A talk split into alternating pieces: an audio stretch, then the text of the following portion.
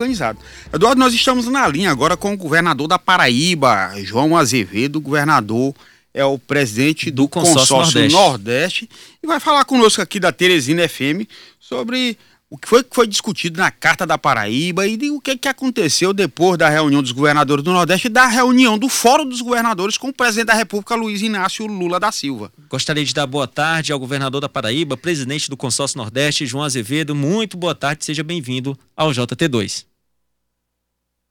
Boa tarde, primeiramente, a todos que nos ouvem. Boa tarde a você, Eduardo, a Luciano, a todos que fazem o Jornal da Teresina FM.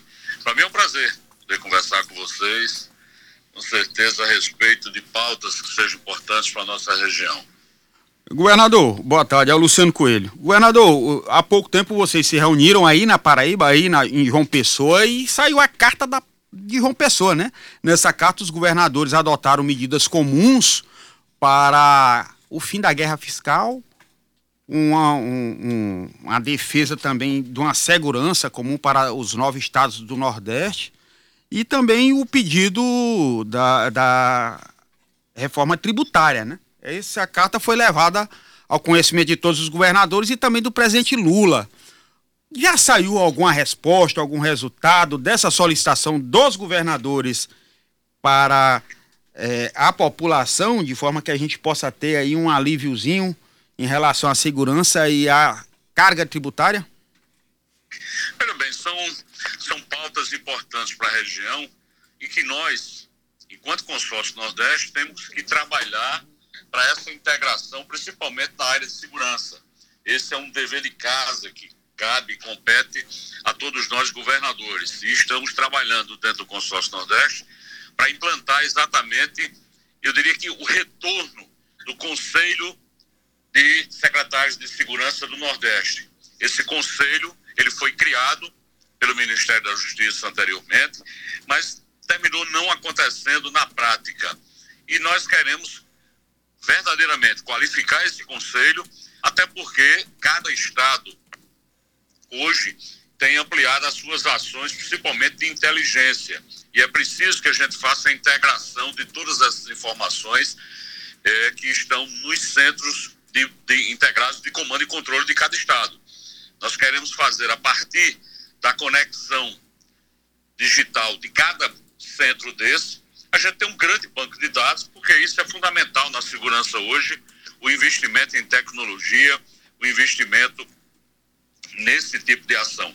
A Paraíba está implantando três centros de monitoramento e controle, um na região do Sertão, outro na região de Campina Grande e outro em João Pessoa, exatamente para fazer com que esses centros, interligados aos centros existentes já nos outros estados, possam permitir a troca de informação rápida entre os, os setores de segurança de cada estado. E vamos, com certeza, com isso, ajudar na solução e, é, é, e elucidação de vários crimes que se cometem na região. É. A outra coisa que se refere é exatamente a, a essa abertura que hoje o presidente Lula oferece para todo o país, não só para o Nordeste, que é a volta das relações institucionais, que são extremamente necessárias, entre governo federal e governadores dos estados o que nós perdemos nesses últimos quatro anos, em que praticamente não houve essa interlocução.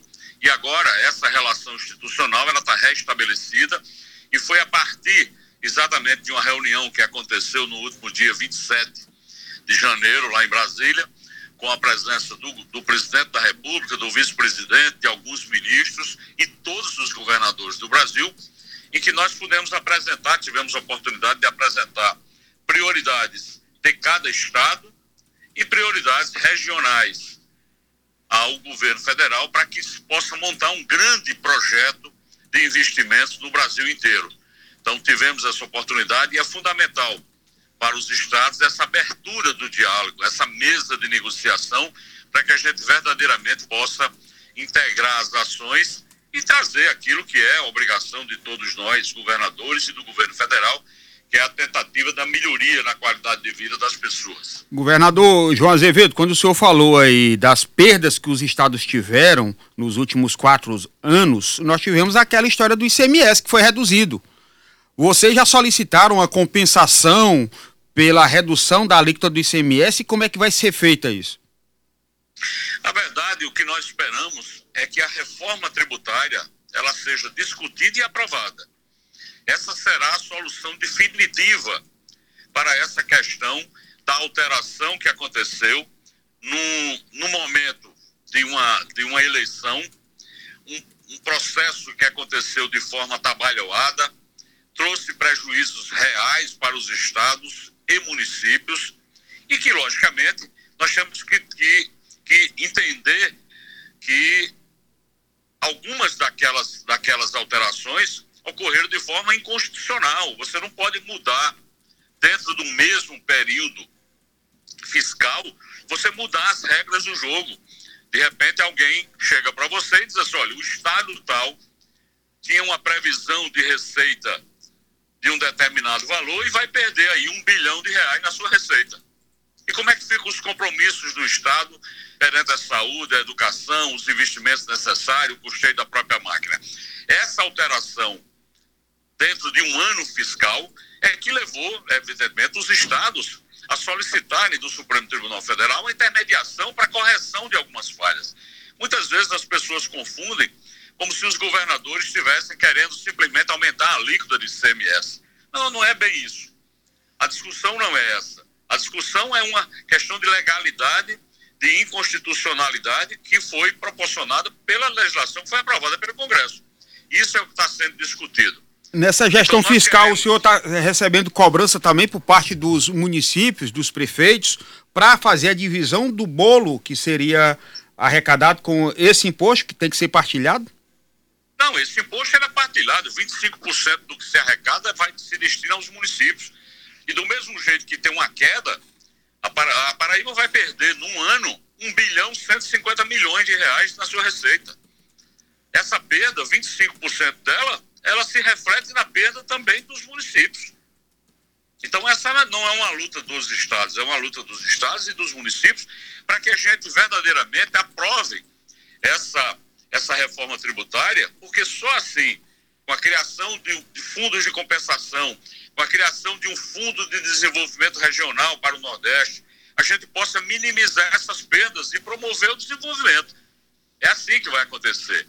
Por isso que o nosso, a nossa crença é, não, não, não é em soluções paliativas, mas numa solução definitiva que virá com certeza através da, da aprovação da reforma tributária que o, que o presidente da República e o ministro Haddad se comprometeu de até o meio do ano encaminhar essa reforma para o Congresso para que a gente possa ter, logicamente, através da criação de fundos de compensação, a gente possa manter os serviços funcionando em todo o país. É isso que nós queremos. Os governadores entendem claramente que num país que tem uma quantidade de imposto tão grande, você reduzir a carga tributária para a população é fundamental. Entretanto, a, essa redução ela tem que vir através de um, de um modelo que não provoque também a perda da qualidade dos serviços que já precisam, inclusive, muitos desses serviços melhorar em várias regiões. É. Então, essa, essa discussão é que precisa ser feita sem paixão, sem discussão ideológica, mas acima de tudo com números, para que a gente tenha uma equação que possa verdadeiramente trazer segurança para os estados. Governador Eduardo Costa, é, em relação, voltando aqui ao assunto da segurança, existe um projeto aí de integração da segurança nos estados do Nordeste, é, já foi apresentado isso, como o senhor ressaltou, ao presidente da República, mas existe também, em contrapartida, alguma ideia também de participação do governo federal em relação à segurança nos estados? Acredito eu que a segurança seja um problema em âmbito nacional. Aqui no Piauí, por exemplo, nós estamos passando por um momento muito delicado em relação à segurança pública, principalmente quando se trata na atuação de facções criminosas. Essa é a realidade do Brasil inteiro. Existe também, é, de fato, um, uma contrapartida do governo federal atuando também no combate à criminalidade? Eduardo, só complementar, por favor. Aqui o governador João Azevedo que ele falou em investimento em tecnologia e inteligência, fazendo monitoramento. Governador, hoje, a escalada da violência, os bandidos estão assaltando a polícia para tomar arma. É, chegou numa situação de caos. É preciso uma resposta imediata e efetiva. Por favor. Ah, não tenha dúvida. A questão da segurança pública, ela requer investimento, não só em tecnologia, em inovação, mas na qualificação, inclusive, dos profissionais, homens e mulheres que fazem a segurança pública. Quando a gente propõe, através do Consórcio Nordeste, a reinstalação do CONSENE, que é o Colégio de Secretários de Segurança do Nordeste, isso foi criado lá em 96, mas ele não se colocou de forma muito objetiva. E o que nós queremos, por exemplo, a retomada da operação Divisa Segura, para que entre os estados a gente tenha um monitoramento, que acontece muitas vezes de, de, de, de criminosos cometer um crime e correr para outro estado. Isso é, isso é muito comum. E a gente ter essa questão das divisas seguras. Um outro projeto é o sistema de inteligência do Nordeste, o SIM, como eu já falei anteriormente, que seja totalmente interligado, através da integração do sistema de vídeo monitoramento, do centro integrado de comando e controle. Isso é fundamental. É claro, é claro que o governo federal terá que participar e participar de uma forma efetiva. Para você ter ideia, a Paraíba não consome, a Paraíba não produz, na verdade, é, determinados tipos de droga. E nós fazemos apreensão constantes aqui de drogas. E isso passa por onde? Passa pelas fronteiras. E as fronteiras são de responsabilidade do governo federal, não é de responsabilidade do governo local, até porque os nossos estados aqui do Nordeste não fazem fronteiras internacionais. Você só tem a, a, a costa, na verdade. Então, mas chega muita, muita droga vindo de outros, de outros países aqui, até da América do Sul. E isso, logicamente, faz com que leve para o governo federal a responsabilidade, sim, de continuar controlando. Aqui nós temos programas, nós temos programas que são importantes, como a apreensão de armas, para tirar a arma de circulação. Só no, no ano passado nós tivemos 14 mil armas que foram para mãos de bandidos por conta de uma legislação que se criou nesse país que facilita que clubes de tiro tenham 400, 500 fuzis disponíveis. Isso é um absurdo. Então, toda essa legislação que está sendo revista pelo governo federal vai permitir que os estados atuem no sentido de minimizar, de diminuir esse impacto. Nós temos conseguido reduzir números aqui na Paraíba com relação aos crimes violentos letais intencionais, caiu 6% esse, o ano passado, mas nós sabemos que há um caminho muito grande para percorrer para que a gente tenha toda uma região segura. Por isso que o consórcio está investindo no retorno do Conselho de Segurança Pública do Nordeste, para que a gente tenha verdadeiramente a integração das forças de segurança. Isso fará com que a gente faça operações em toda a região de uma única vez, atuando e colocando é, um, um freio na escalada da violência. É, governador, mudando de assunto, falando sobre pandemia. O Brasil ainda vivencia né, esses impactos sanitários e econômicos por conta da pandemia do Covid-19 e no pico de transmissão da doença, de internações, o Consórcio Nordeste foi atuante na montagem de hospitais de campanha, tentou até buscar vacinas, né? Mas é, não sei nem se tem re registros né, de compra de vacinas pelo Consórcio Nordeste. acredito, tenho somente a informação de que foi comprada pelo governo federal. Como é que o senhor classifica a atuação do Consórcio Nordeste nesse período de pandemia? Aí tem que lembrar também aquela situação dos respiradores dos que respiradores. foram comprados pelo consórcio que nunca receberam. Como é que está essa situação, governador? É, foi para a justiça, já tem alguma resposta? Como é que está a situação hoje do Nordeste em relação ao combate ao coronavírus? São duas, duas questões que precisam, precisam ser esclarecidas. A primeira é que o consórcio foi vítima de bandidos disfarçados de empresários que fizeram uma venda e, evidentemente, não entregaram o produto. Por isso foram processados, foram chegaram a ser presos lá na Bahia. Depois a justiça liberou esses empresários e hoje estamos aguardando, porque já há um processo em andamento, para responsabilizar essas empresas para a devolução do recurso que foram. Parte foi devolvido, mas ainda falta parte a devolver. Esse foi um processo, e evidentemente, de maus empresários, que naquele momento em que o país inteiro não tinha sequer equipamentos para enfrentamento da pandemia, se colocaram, e, foi muito difícil, e era muito difícil, é porque às vezes a gente esquece o momento que a gente passou, para adquirir insumos para a saúde. Faltava medicamento, faltava tudo, faltava até luva. E a gente teve que se esforçar muito. O Consórcio Nordeste teve uma atuação extraordinária no enfrentamento da pandemia. Nós criamos um comitê científico que deu suporte a todos os estados com orientações baseadas na ciência, baseadas exatamente nas pesquisas que estavam acontecendo e orientou todos os estados. É por isso que o Nordeste é a, região que tem menor, a menor letalidade do país. Aqui morreram menos pessoas com relação à sua população do que qualquer outra região do, do, do Brasil. Porque nós tivemos esse apoio, e esse apoio foi fundamental, pelo, dado pelo Comitê Científico do Nordeste, onde nós tivemos é, é, é, é cientistas como o professor Nicoleles, como o ex-ministro Sérgio Rezende, que coordenaram esse comitê, e auxílio e ajuda de todos os pesquisadores de todas as universidades instaladas no Nordeste. Então é fundamental a gente ter essa leitura. Nós somos a região do Brasil que tivemos a menor letalidade. Isso em função de termos ouvido a ciência, de não ter achado que era uma gripezinha, de ter achado que verdadeiramente a máscara protegia e que depois, com o surgimento da vacina, tivemos sim a oportunidade de implantar sistemas de vacinação. E aí, especificamente no caso da Paraíba, eu acho que vocês acompanhavam todos os dias do Jornal Nacional, a Paraíba e o Nordeste vários estados do Nordeste, entre os estados que mais vacinavam. Porque aqui nós fizemos verdadeira campanha mostrando a importância da vacina, que a vacina salva e que deveria ser feito, logicamente, essa vacinação. Aqui na Paraíba nós, inclusive, é, fomentamos através de, de, de programas de apoio financeiro às equipes que faziam vacinação, para ver aquelas que batessem a meta, recebia uma bolsa em dinheiro para a gente poder aumentar e atingir esses índices. Por isso que nós conseguimos, evidentemente, salvar muita gente dessa, dessa pandemia que ainda nos, nos aflige, que ainda permanece, logicamente, num, numa condição completamente diferente de enfrentamento, até porque agora nós temos a vacina. Agora nós sabemos como enfrentar a doença. Não era o caso em 2020, quando a doença que aqui chegou, que sequer a medicina sabia como enfrentar. Aquele momento foi muito difícil. A história um dia vai contar o que foi esse período. Talvez o período mais difícil e mais tenebroso que nós tivemos nesse país.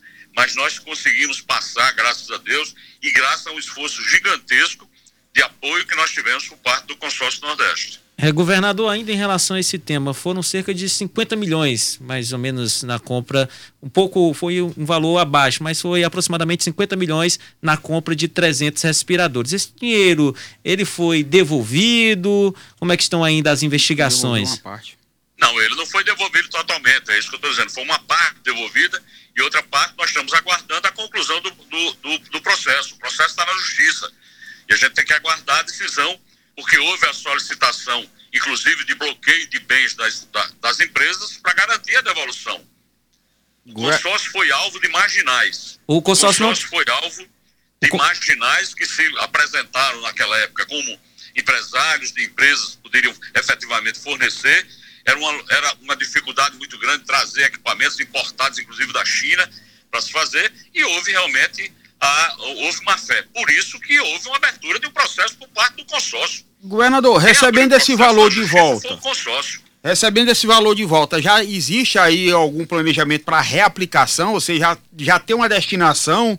É, por exemplo, agora vai ter o, a instituição do piso do, do, do enfermeiro, né? Isso vai dar um impacto financeiro. Há uma ação conjunta dos estados também nesse sentido de fazer eh, ação na saúde, já que o senhor falou do reconhecimento dos profissionais nesse período da pandemia?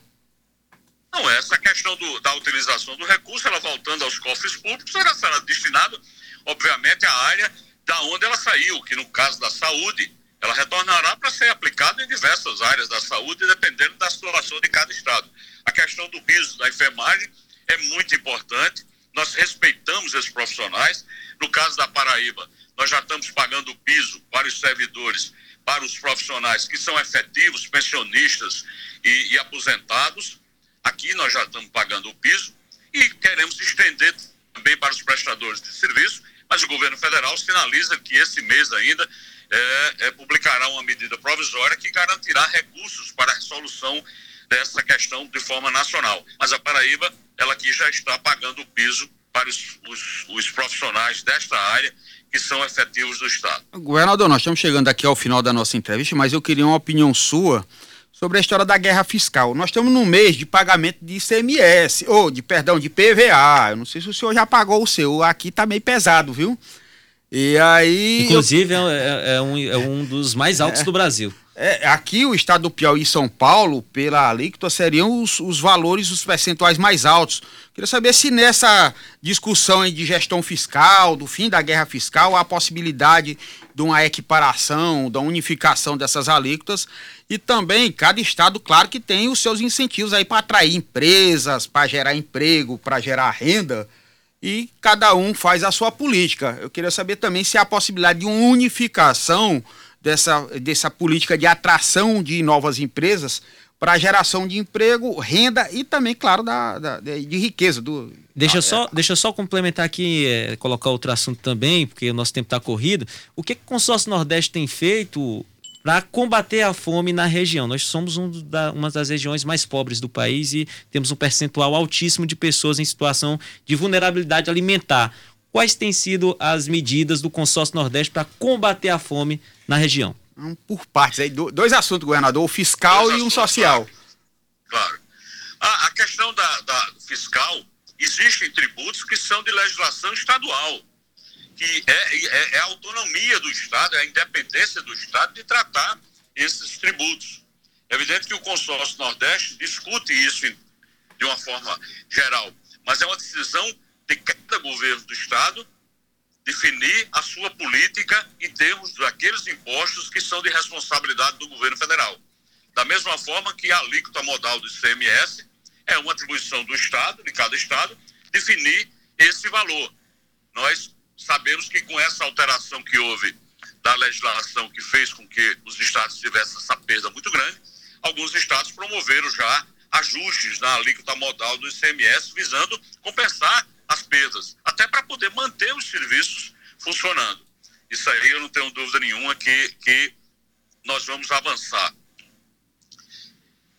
E, e em relação às ações do Consórcio Nordeste em combate à fome na região? Da, da segurança, da, da insegurança alimentar. Pois é, o Brasil vive e voltou ao mapa da fome. Esse país tinha saído do mapa da fome. Esse país tinha realmente conseguido sair desse, desse, desse patamar tão ruim que é você ter hoje 33 milhões de brasileiros em insegurança alimentar. Nós temos compartilhado, porque essa é uma das missões maiores que nós temos dentro do, do Consórcio Nordeste, é compartilhar experiências exitosas que acontecem em cada estado. Cada estado aqui da região tem políticas, sejam elas através de, de, de da implantação de restaurantes populares. Aqui na Paraíba nós temos um programa chamado Tá na Mesa, que é um programa que utiliza-se da estrutura de restaurantes já existentes nas cidades e faz o fornecimento de refeições a um real. E a gente fornece aí um milhão trezentos, mais de um milhão e trezentas mil refeições todos os meses para essa população que passa fome. É uma, é uma obrigação do Estado, é obrigação de qualquer gestão pública olhar e cuidar dessas pessoas que estão fora do mercado de trabalho e que muitas vezes não tem nem como se, é, é, se sustentar ou sustentar a sua família. Por isso que esses programas nós estamos, inclusive, compartilhando na última reunião do Consórcio Nordeste. Nós apresentamos o programa e alguns estados já estão pegando esse modelo que nós adotamos aqui na Paraíba e implementando também. É através da experiência exitosa dos estados que a gente consegue fazer essa gestão mais eficiente. Quando o Maranhão criou o programa chamado Acolhe Maranhão para abrigar os órfãos do, da Covid, esse programa foi apresentado no consórcio e vários estados copiaram, inclusive a Paraíba copiou do Maranhão, esse programa para proteger os órfãos da pandemia. Da mesma forma, os programas de segurança alimentar que vai do restaurante popular, esse programa está na mesa, aquisição de alimentos na agricultura familiar para distribuição para as famílias, o programa do chamado PAA Leite, Paraíba é o maior produtor de leite de cabra do Brasil, então nós compramos muito leite de cabra para distribuir para as famílias carentes, ou seja, são programas como esse que são compartilhados as experiências entre todos os estados, e todos os estados do Nordeste têm programas que vão nessa direção. É uma obrigação hoje de cada gestor ter o cuidado com o seu povo. senão a gente vai, enquanto não houver a saída novamente do, do, do Brasil desse mapa da fome, nós temos que continuar avançando com esses programas. Governador, Governador gostaria de agradecer pela disponibilidade, pela entrevista. Muito obrigado. Fica aqui o convite, claro, para novamente se eu voltar aqui e bater um papo mais com mais tempo, né, com a gente, uma ah. conversa mais alongada. Agradecer aqui ao governador João Azevedo, governador reeleito da Paraíba, já tem experiência, é, hoje presidente do consórcio Nordeste e agradecer essa disponibilidade da agenda dele para atender aqui a Teresina FM e sempre, governador, que você tiver algum comunicado, algo que queira repassar para os estados, que é algo que é comum à região Nordeste, estaremos sempre à disposição aqui com os microfones abertos para seu comunicado. Ah, eu agradeço a você, Eduardo Costa, Luciano Coelho, ah, e, e dizer que estou sempre à disposição eu acho que é uma das atribuições e obrigações que qualquer gestor público tem é de prestar contas à população sobre aquilo que ele faz, sobre aquilo que está sendo implantado e aquilo que está sendo feito principalmente com o dinheiro do povo. Então eu tenho essa leitura, então eu estou sempre disponível para que a gente possa esclarecer. E obrigado pela abertura de espaço aí para que a gente possa continuar conversando. Em breve estaremos, é, é, talvez até de forma presencial aí, na, na, na, na Teresina FM para a gente conversar um pouco mais. Então, um abraço a todos os ouvintes e que Deus nos proteja nessa missão tão grande que nós temos pela frente. Cuidar do nosso povo. Um abraço. Aguardar essa visita aqui. Não tem leite de cabra não, mas o cafezinho está reservado.